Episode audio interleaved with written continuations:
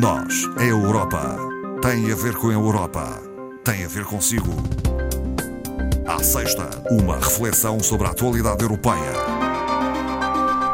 Doutora Ana Rita Barros, formadora do Centro de Informação Europeia Jacques Delors, está connosco.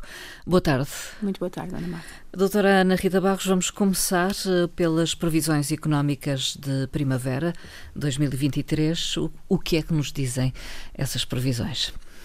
Um crescimento eh, moderado neste primeiro trimestre do ano, prevendo-se para o corrente ano um, crescimento ligeiramente superior às previsões anteriores de inverno.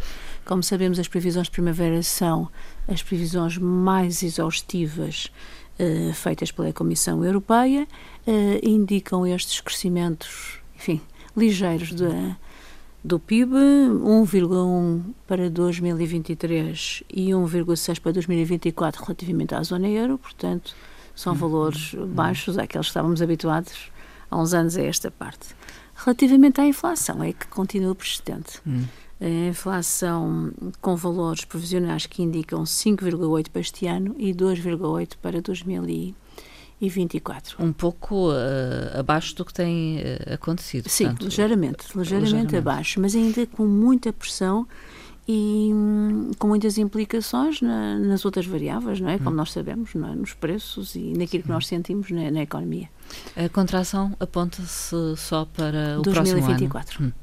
É só para 2024 e depois é isso sucessivamente, não é? Hum. Os déficits públicos continuam em termos médios superiores aos 3% recomendados, ligeiramente acima. A tendência será também de baixar em 2024. Relativamente a Portugal, uh, temos, uh, depois daquele pico da inflação o ano passado, em 2022, este ano, uh, segundo as previsões de primavera, devem situar-se os valores em 5,1%, baixando ligeiramente em hum. 2024. Eh, é provável também, no caso português, que o crescimento económico abrande neste primeiro trimestre, também neste segundo trimestre uh, ligeiramente abaixo, mas começando depois a subir muito por força do turismo, que é o hum. grande motor, motor da, da, nossa economia neste momento e que tem uh, restado um incremento de visitantes, não é? Portanto, as nossas exportações são praticamente baseadas no turismo e tem um mercado tem agora visitado Portugal que não era muito habitual, que é o mercado norte-americano que faz Sim. equilibrar um pouco aqui as contas. Portanto, são praticamente estas as previsões. Veremos uh, o que, que, que, acontece. O Banco Central Europeu hum. complementa estas informações e, e, anuncia as medidas que têm que ser necessárias até a inflação chegar aos 2%. Uh, o, pró o próximo anúncio será? Uh, será em junho. Em junho. Em junho. Vamos aguardar.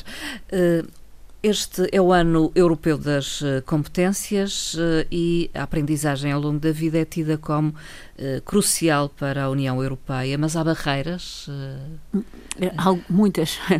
para já, há aquele ato entre as necessidades de qualificações por parte das empresas e aquilo que está disponível no mercado. Um Portanto, desajustamento, então? Bastante. Segundo os gestores de topo das empresas europeias, 75% desses gestores indicam que requalificar os, os colaboradores constitui a principal uh, tarefa dos uhum. serviços uh, de gestão de pessoas das suas empresas. Mas só apenas 17% deles acreditam que isto é possível. Uhum.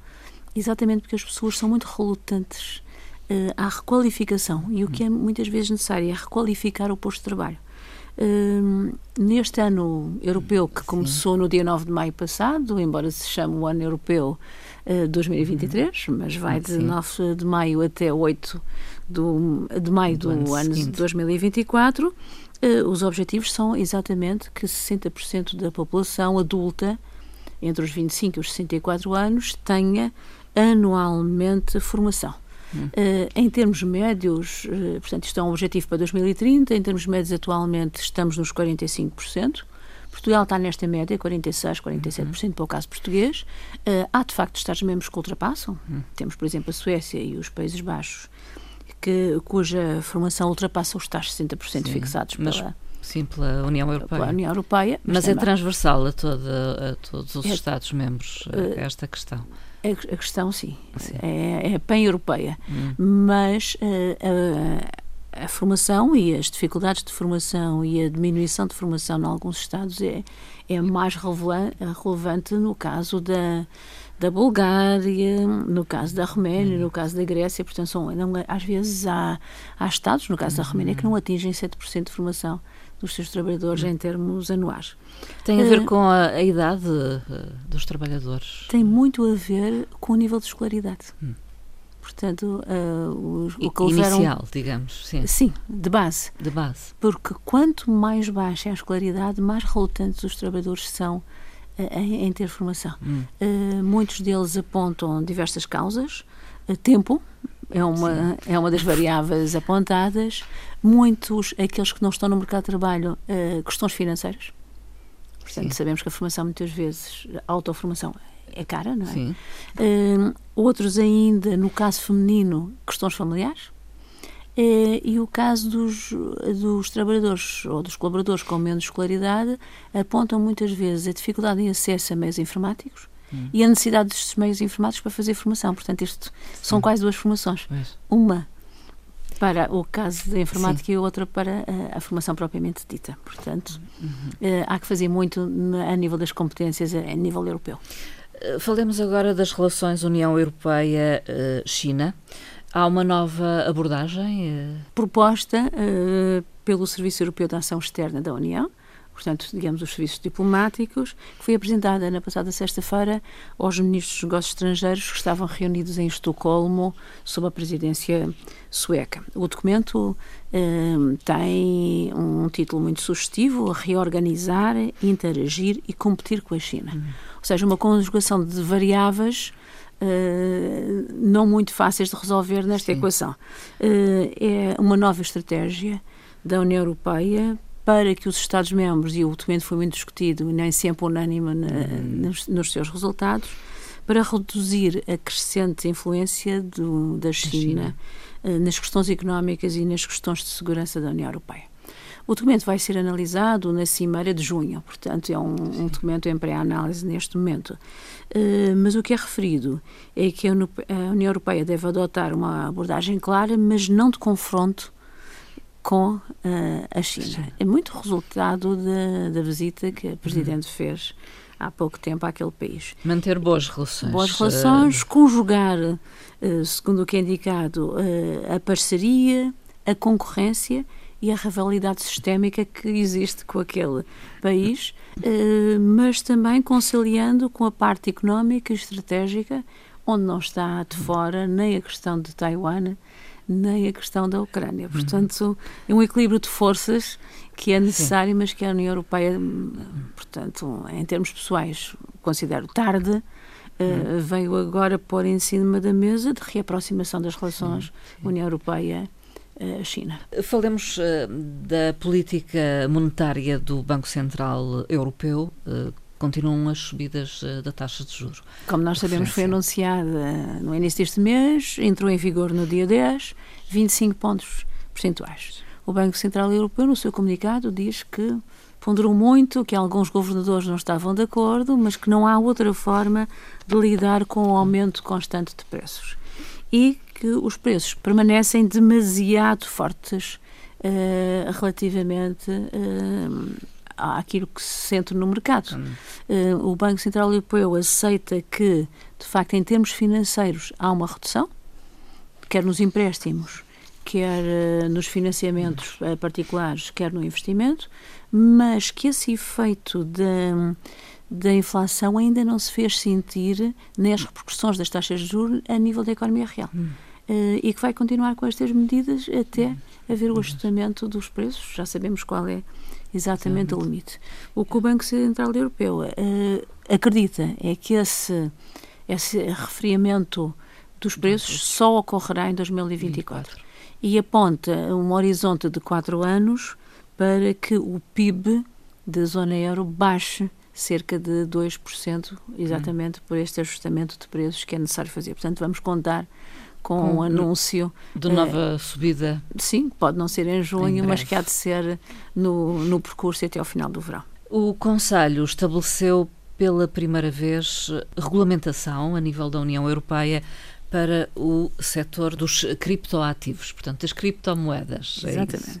É uh, reconheceu que os mercados de criptoativos são globais e, portanto, estão aí, são transfronteiriços a regulamentar. O que é que uh, o Conselho propõe?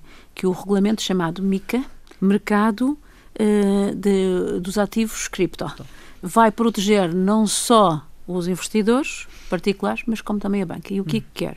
Quer regulamentar com uns mecanismos uh, de regulamentação financeira e de análise de riscos, como é feito para a os outros moeda. ativos que são investimentos, não é? Só que este ativo pode ser feito através da banca ou não. E, e depois o, o, que é preciso é uh, colmatar esta lacuna na legislação europeia, regulamentar e proteger os cidadãos europeus que investem, que nós sabemos que sim, neste tipo de moeda, garantindo independência uh, nos mercados, tanto quanto é possível a, a nível europeu. Uh, falemos das eleições europeias de 2024 já uh, se sabe quando é que poderão acontecer? Já está confirmado o assim? período entre 6 e 9 de junho de 2024. Esta data será na próxima segunda-feira reconfirmada pelo Conselho, hum. não se espera que haja Sim. variações. Uh, portanto, e os eleitores vão ser chamados Sim. a eleger 705 membros do Parlamento Europeu para um mandato de 5 anos. É do dia 6, uma quinta-feira, ao dia 9. 9 um domingo, porque os Países Baixos uh, normalmente voltam às quintas-feiras. Os Estados-membros podem escolher qualquer um dos dias. Qual? Portugal normalmente uhum. opta pelo domingo. Uh, Portugal foi um dos que nesta reunião se opôs, uhum. mas depois acabou por votar a favor. Porquê? Porque 9 de junho é feriado é dia 10 e tem muito receio com a afluência às urnas e as pontes que se irão criar. Uh, mas depois acabou por uh, ratificar esta pretensão. Uh, a importância do Parlamento uh, foi realçada já pela Presidente Metzola, uh, que apelou já ao, ao voto, dizendo que este trata-se do maior exercício democrático na Europa e que elege não só os 705 membros, como também é o Parlamento que é responsável pela designação e eleição do Presidente do próprio Parlamento, da aprovação da Comissão e da Presidente da Comissão e, portanto, tem implicações nas instituições uhum. europeias, daí a importância fundamental. Em junho não é muito normal haver eleições europeias, não. normalmente são em maio. Houve em 2009, as primárias Sim. de 79 também foram em junho, no dia 7, uh, porque há muitos feriados europeus nesta data. Nestas datas. Veremos, esperemos sim. pela pela campanha que deve começar uh, no final deste ano, Sim. ou a pré-campanha, pelo menos. Uh, doutora Ana Rita Barros, os prémios Carlos Magno foram atribuídos? Foram atribuídos em Aachen, uh, na passada semana. Portanto, a cidade normalmente atribui o Prémio Carlos Magno. O Prémio Internacional Carlos Magno foi mais que divulgado, foi atribuído ao presidente da Ucrânia. Este prémio é concedido desde 1950 a personalidades e instituições que contribuam para a unificação da Europa. Houve também a atribuição, menos falada, do Prémio Carlos Magno para a Juventude. Funciona de uma maneira diferente, são escolhidos por um júri europeu e um júri nacional, um em cada um dos 27 Estados-membros. Depois, entre uh, todos, uh, é finalmente anunciado os três vencedores. O primeiro prémio foi atribuído uh, a uma aplicação informática belga. Uhum para uma adaptação linguística destinada a refugiados e a requerentes de asilo, utilizando a língua para quebrar barreiras interculturais. Os outros dois projetos eh, eh, venceram a Exequo, um da Lituânia relativamente a questões climáticas, outro dos Países Baixos, designado como o correspondente europeu, que é um conjunto de 140 jovens jornalistas que diariamente, cada um deles, faz um artigo Sim sobre a sua região na Europa e uhum. difunde por os meios uh, informáticos. Um faz só um artigo por dia, portanto, depois vão divulgando rodando, e rodando, rodando. Só dizer que o imperador Carlos Magno uniu a Europa Ocidental no século VIII e IX. Uh, e escolheu Aachen como capital, daí uh, o, o prémio, prémio uh, ser atribuído nesta cidade. A concluir esta nossa conversa, duas frases uma da Presidente Metzola e outra do Presidente da República Portuguesa, eh, eh, proferidas no dia 10 de maio, quando foi eh, visitado em Estrasburgo o Parlamento pelo Presidente da República. A Roberta Matsola diz o seguinte: o apelo a maior unidade e solidariedade é talvez hoje mais importante do que nunca. Este é o momento para permanecermos juntos. Hum. O Presidente da República uh, Portuguesa, Marcelo Rebelo de Sousa, disse o seguinte: Eu, Portugal e os portugueses acreditamos no futuro de uma Europa não dos chefes de Estado, não dos chefes de governo, não dos líderes partidários, não dos outros líderes políticos e sociais. Uma Europa das mulheres e dos homens europeus, porque essa é a Europa que nós queremos para o futuro. Doutora Ana Rita Barros, e assim concluímos a nossa conversa de hoje. Muito obrigada. Até breve. Muito obrigada.